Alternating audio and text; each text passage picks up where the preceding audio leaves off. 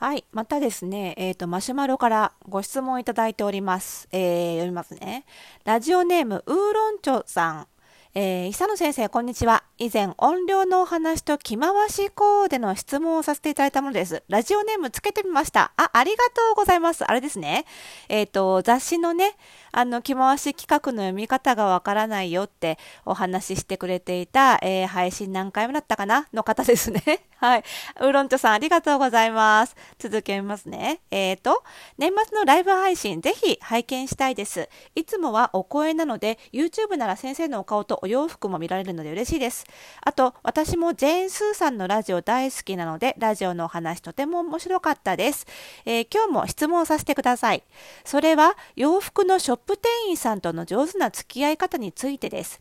できればお気に入りのお店の馴染みの店員さんに気軽に相談したいと思うのですが、これまでそんな関係性を築けたことがありません。手に取ったものを強く勧められるので、相談ではなく、受けるか、かわすかというような会話にしかならず疲れてしまうのです。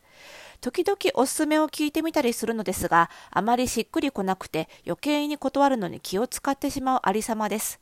店員さん側もお客様におしゃれになってほしいという思いを持ってくれていると思うので、もっと上手にコミュニケーションを取りたいです。店員さんのとのやり取りについて何かアドバイスがあれば教えてください。ということで、えー、ウーロンチョさん、ラジラジオネームがつきましたね。ありがとうございます。えー、それでは今日はこのご質問に回答していきたいと思います。今日は1回で収まるかな？それではスタートです。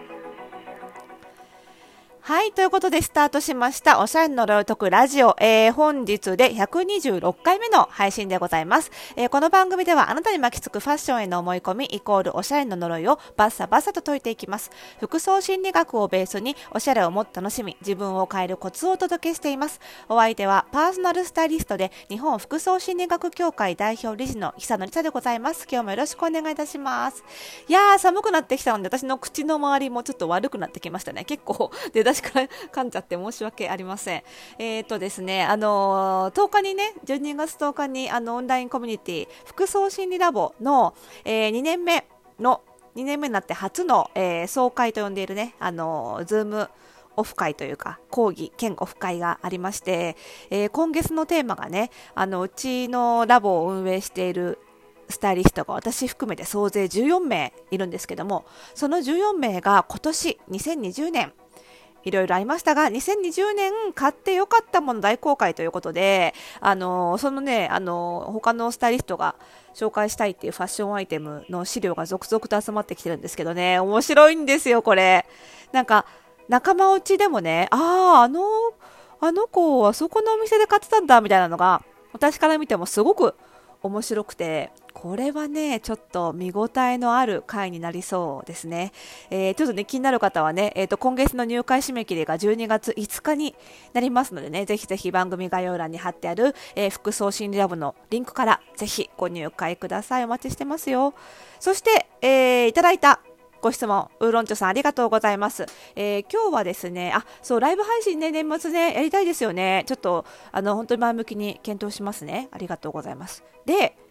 ショップ店員さんとの付き合い方ね、これもすごくよく聞かれるんですよ、パーソナルスタイリングの時。なので一緒にお買い物同行行った時には実際に私がどういう風に喋ってるかみたいなことを見ていただきつつねあの私がこう店員さんとお客様のつなぎ役になってやっぱりあの私としかお買い物に行けない状態にはあまりしたくないのでお客様が自分1人でもその行きやすいお店を作るっていうのもやっぱり私の仕事かなと思っているので、まあ、そういう橋渡しになれればなっていうことで付き合い方もね直接お話ししてるんですよね。でまあ、通常はねその若者同行ではその方の性格に合わせた付き合い方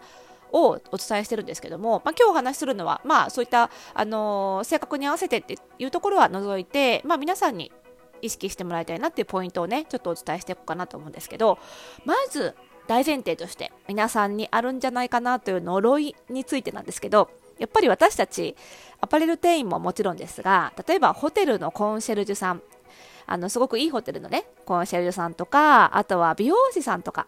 なんかこう接客のプロって思思えるような接客のプロって言われるような職種の人に会う時になんかこう何でも察してくれるんじゃないかみたいななんかそういうドラマもあったりするじゃないですか。ね、で、そういうなんかほっこり話みたいなのも結構ツイッターでね、よく拡散したりもしますので、何も言わずに私の好みを分かってくれたみたいなね、なんかそういう話も回ったりするんですけど、まあ、そんなことは稀なんですよ。やっぱり、基本的には、店員さんとの付き合いも、結局は普通の人間関係と同じなんですね。ということは、まず第一に、やっぱり相性あります。相性がいい人もいれば当然悪い人もいますなので相性が悪い人あこの人との会話普通に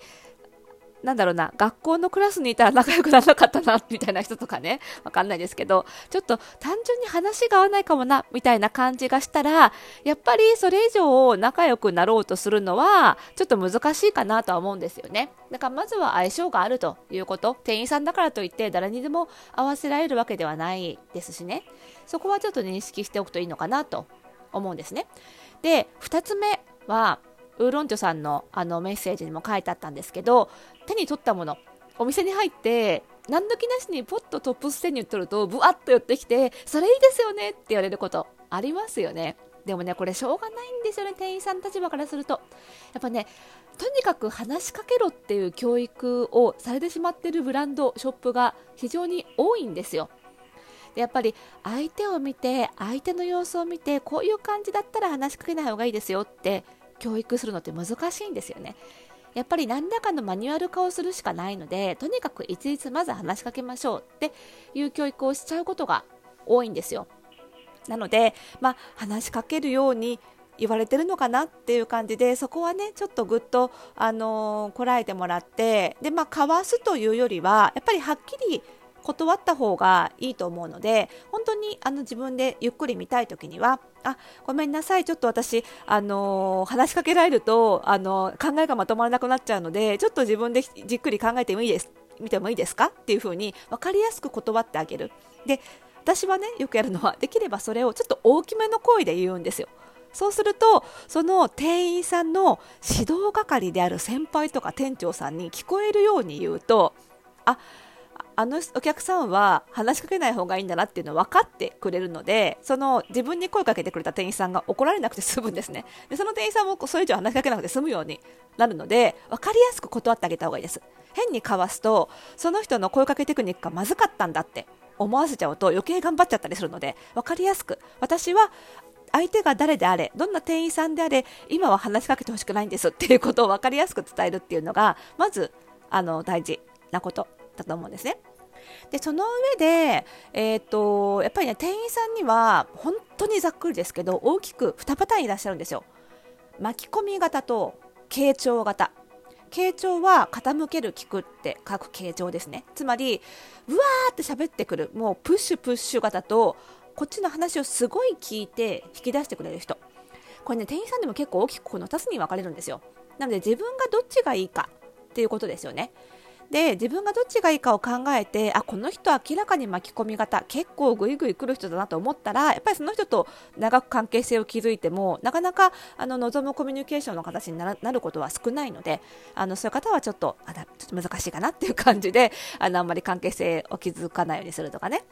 あの傾聴型の人だと逆に自分が決められない、ぐいぐい押してほしいっていう場合はそういう人を選ぶとかっていう感じで、ちょっと自分があのどういう人であれば関係性築けそうかなっていうことをちょっと考えて選ぶっていうのも一つかなと思います。で、あのー、やっぱりそのおすすめをね時々聞いてみたりするんですがあまりしっくりこなくてって書いてあるんですけどこれもねやっぱりコミュニケーションなのであの店員さん側から察しておすすめするのにも結構限界があるんですよ。なので、やっぱり、そのウーロン茶さん自身の情報をある程度渡さないと、当然おすすめのあの精度、正確性も低くなります。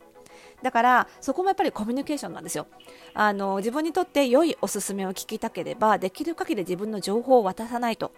やっぱり店員さんもね、なかなか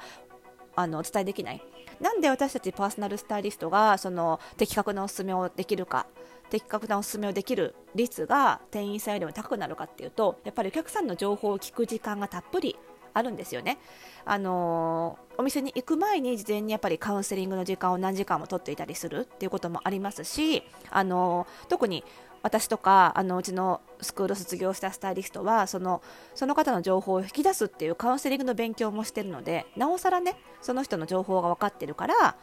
いいおすすめができるんですよでも店員さんやっぱりそうではないので自分からこういう服を持っていてこういう時のシーンに着る服を探してるんだとかこういう服が好きでこういう服が好きじゃないんだみたいなやっぱりね言語化の技術がやっぱりお客様側にも求められるんですよね。なのでそこをちょっと練習してみてうまく伝えられるようになるとあの店員さんからのおすすめのこうレベルも